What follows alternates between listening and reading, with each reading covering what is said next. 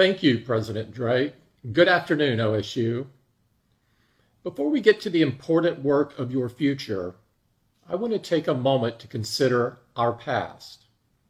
As 1918 dawned, a young Assistant Secretary of the Navy, just 36 at the time, was headed overseas, tasked with making sure America's green and untested troops were ready for action in Europe's Great War. An iconoclastic poet and academic, barely 30, balanced odd jobs as a high school teacher and banker after the outbreak of war had dashed his hopes of defending his dissertation and a young nurse, only 20, began caring for wounded soldiers at a military hospital in Toronto. She worked ever longer hours as a strange sickness began to appear beside the wounds of war. By the time the Spanish flu swept through their countries, their communities, and their bodies, these three would be forever changed. Franklin Delano Roosevelt was carried off a military ship on a stretcher. Once he had recovered back home in New York, he was the nominee for vice president, beginning a career in national politics that would change the course of history. While lying in his sickbed, T.S. Eliot began writing what would become The Waste Land, his poetic masterpiece. It begins, April is the cruelest month, and it began a movement of literary modernism that would win him the Nobel Prize for Literature.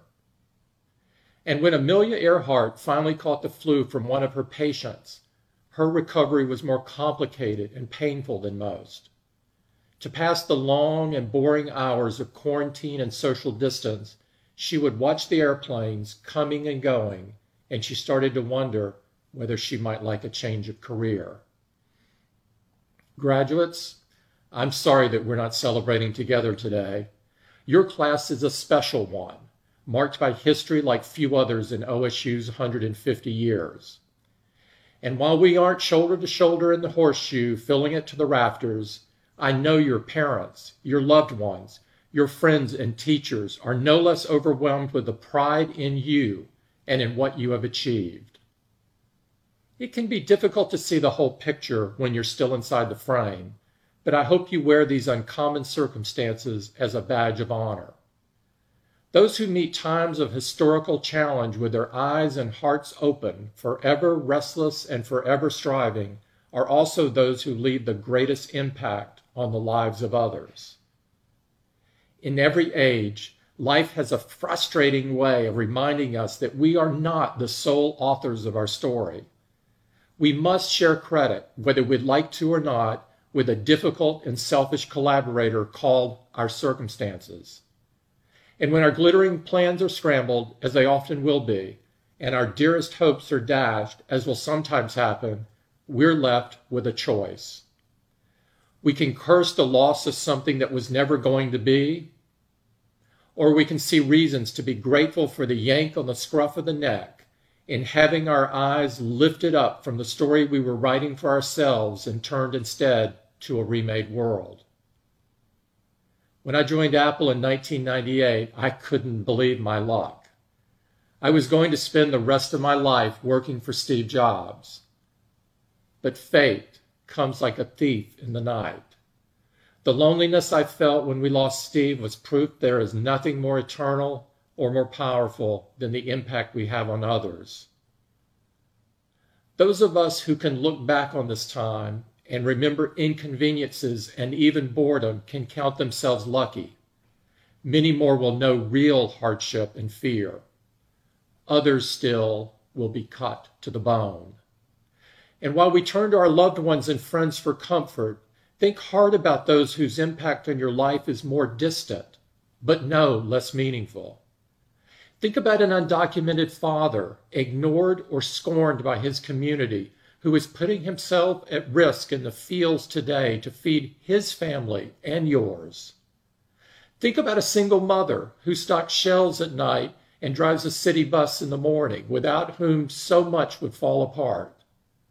Think about the hospital orderly scrubbing down the ward on hands and knees, whose work today is as solitary and sacred as a high priest purifying a temple.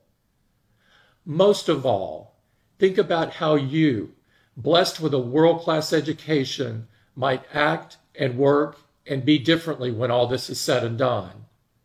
Memorialize in your heart the way in which these times reveal what really matters the health and well being of our loved ones, the resilience of our communities, and the sacrifices made by those, from doctors to garbage collectors, who give their whole selves to serving others.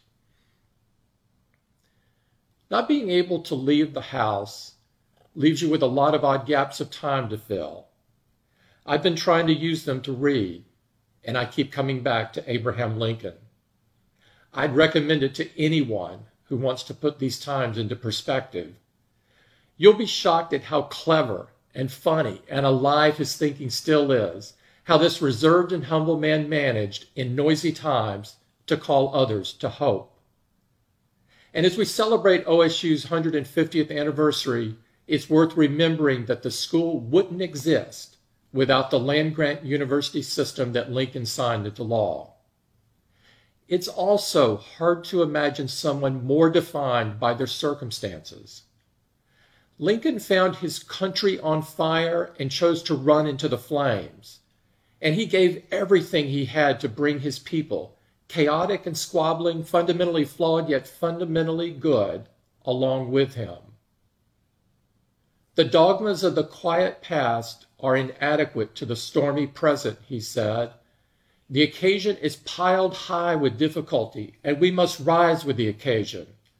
As our case is new, so we must think anew and act anew.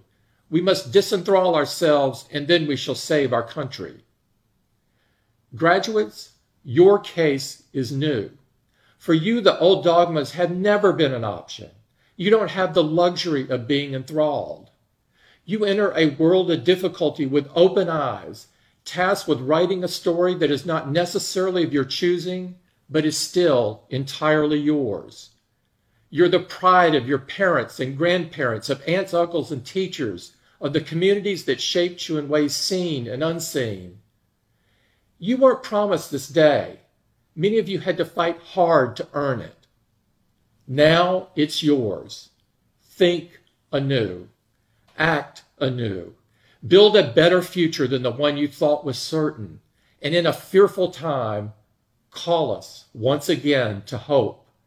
Congratulations to you all. Be great. Be well. Thank you very much.